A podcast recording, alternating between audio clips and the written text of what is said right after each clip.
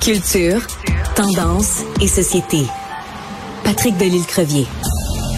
Patrick Delisle-Crevier, tu es journaliste culturel au 7 jours. Et le 7 jours, c'est un magazine de vedettes.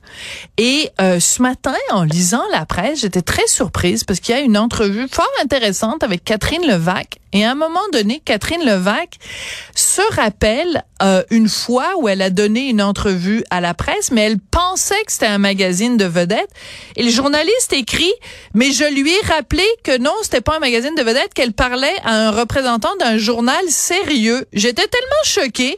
Je me disais, voyons voir si euh, le 7 jours ou nos autres collègues dans d'autres magazines ne font pas un travail sérieux. Effectivement, Sophie, c'est même c'est décevant parce que en réalité, euh, moi, je peux te dire que mes semaines et mes entrevues et ce que je fais avec les artistes, c'est sérieux. Et tu sais, en même temps, il y a une vieille mentalité qui date un peu. Le temps, on regarde des magazines à potins, et je le dis, là, à potins des années 60, 70, où on faisait des choux gras avec des histoires, euh, euh, la nouvelle maîtresse de Michel Louvain, euh, le mariage de Michel Giroir. Et on stipulait des choses, tu sais. Quand on dit potin, c'est ça. Un potin, c'est du bavardage, du commérage. Faire des potins sur quelqu'un, c'est un peu parler dans son dos. L'éco-vedette, la semaine et le 7 jours dont je suis un digne représentant, ce n'est pas un journal à potins. C'est ben voilà. une vieille appellation d'une autre époque. Et moi, je peux te dire, Sophie, euh, moi, des fois, je fais des entrevues là d'une heure avec des artistes et tout. Et moi, je peux te dire que c'est c'est tout à fait sérieux. Et je défends mes magazines pour lesquels je travaille parce que je les aime, ces magazines-là. Je défends le travail de mes collègues et c'est sérieux autant que n'importe quel journaliste euh, du journal La Presse ou de d'autres, euh, d'autres du Devoir ou quoi que ce soit. Donc, je trouve un petit peu des fois, un petit peu, on, on, juge un peu avec le, le nez en l'air certaines publications. Et je défends ces publications-là parce que le travail de mes collègues est mon travail. Tu vois, demain, je fais une entrevue avec Olivier Dion dans mes chroniques, dans le fauteuil de. Oui. Et euh, je vais faire une entrevue d'une heure. Et moi, je peux te certifier que ça l'aide beaucoup euh, les animateurs de, télé qui préparent euh, des longues entrevues, nos entrevues. Puis je le sais parce que j'ai été recherchiste avant. Et je peux te dire que monter un dossier de recherche, c'est avant tout le travail de, de mes collègues et mon travail qui sert ces, ces entrevues-là. Et donc, euh, bon, euh, euh, mon prix, mon prix citron de la semaine va aller à Catherine Levac et je vais lui en parler quand je vais la voir parce que j'ai un bon rapport avec elle et je suis un peu surpris. Et, bon, c'est aussi en rapport avec le journaliste. Écoute, ce n'est pas la première fois qu'un journaliste elle va dire que nos magazines sont pas sérieux et tout, mais moi, je te certifie, Sophie, que je suis fier de ces magazines-là. J'en suis un fier représentant et notre travail est tout à fait sérieux. Ben, écoute, c'est exactement pour euh, entendre ce que tu viens de dire que je voulais te lancer sur ce sujet-là, parce que euh, ben moi je, je les lis, euh, ton, magazine, les autres magazines, je les lis. Et euh, et je trouvais ça extrêmement méprisant. Et je trouvais ça réducteur de dire ah oh, ben oui à la presse nous on est sérieux, mais les magazines eux c'est pas un, un, travail sérieux. Je trouvais ça assez condescendant. Et ben pour rajouter dans le même sens que toi, j'ai j'ai pas pas aussi longtemps que toi, mais j'ai quand même pendant quelques années fait travailler pour le magazine 7 jours. J'ai fait à sept reprises des entrevues avec Céline Dion. J'ai fait des entrevues avec euh, Jeannette Bertrand. J'ai fait des entrevues avec Brian Perrault. Euh, j'ai travaillé avec des gens qui étaient d'une rigueur, d'un professionnalisme. Alors, euh, rejeter du revers de la main les magazines de vedettes, comme quoi ce n'est pas un travail sérieux. Je trouve que c'est le genre de, de claque derrière la tête dont on n'a pas besoin comme, euh, comme journaliste entre nous. Donc, voilà, le cas est réglé donc, euh, Monsieur Tardif de la presse et euh, Madame Levac, on, a bien répondu à, votre, à vos propos.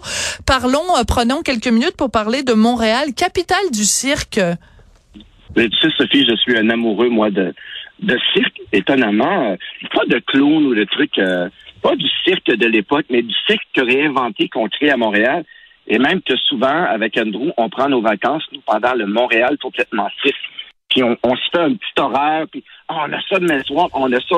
Je suis un amoureux de, de, de, Montréal complètement cirque et je suis un amoureux de ce qu'on fait à Montréal avec le cirque.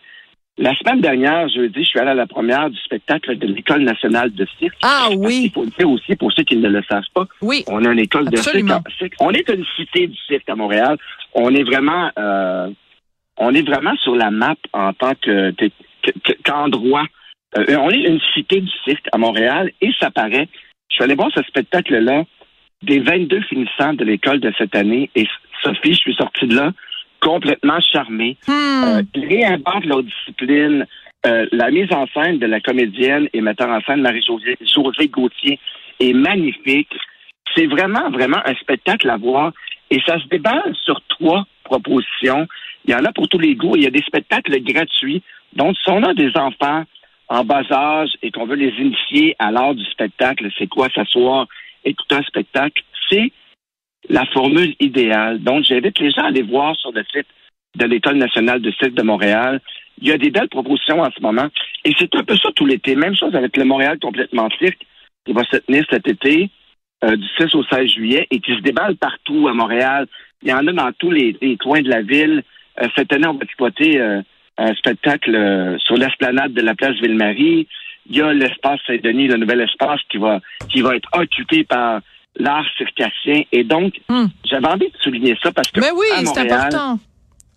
et au Québec, on a le cirque Éloise, les sept doigts de la main. Oui, il y a eu le cirque Flip Soleil, il y a le cirque Alphonse, la Flip Fabrique. Donc, on est vraiment choyé au Québec avec toutes ces, ces compagnies de cirque-là. Et encourageons-les. La TAU, c'est une, une- un endroit magnifique. Ah ouais. Juste à côté, il y a l'école. Juste aller prendre un verre au bar de la TAU le soir, c'est des rencontres exceptionnelles. C'est vraiment un bel endroit, Sophie. Et on a la chance d'avoir ça à Montréal. Cette école de cirque, ce spectacle de cirque-là. Ces artistes, je regardais la liste ce matin des, Oui. des, des finissants de cette année. Ils viennent de partout Ah. à travers le monde. C'est génial. la Suisse, l'Allemagne, la France, il y en a pour tous les goûts. Et même cette année, on a deux finissantes qui sont les premières dans la discipline de planche coréenne qui habituellement est réservée aux hommes. Donc, on a deux Québécoises cette année Hein? et ils sont dans ce spectacle-là. Je te dis, Sophie, Passionnant. ce spectacle. Ah Ça oui. vaut vraiment la peine. Ah ben écoute, tu t'en parles avec bravo. euh, tellement d'enthousiasme que c'est sûr que je vais y aller. Et euh, et euh, ben écoute, quand on a des occasions de se péter les bretelles puis d'être fier de ce qu'on fait et de ce qu'on est, moi je suis toujours en faveur de ça. Patrick de l'île Crevier, je rappelle que tu es un très sérieux journaliste culturel pour le très sérieux 7 jours. Merci beaucoup. Merci, Sophie.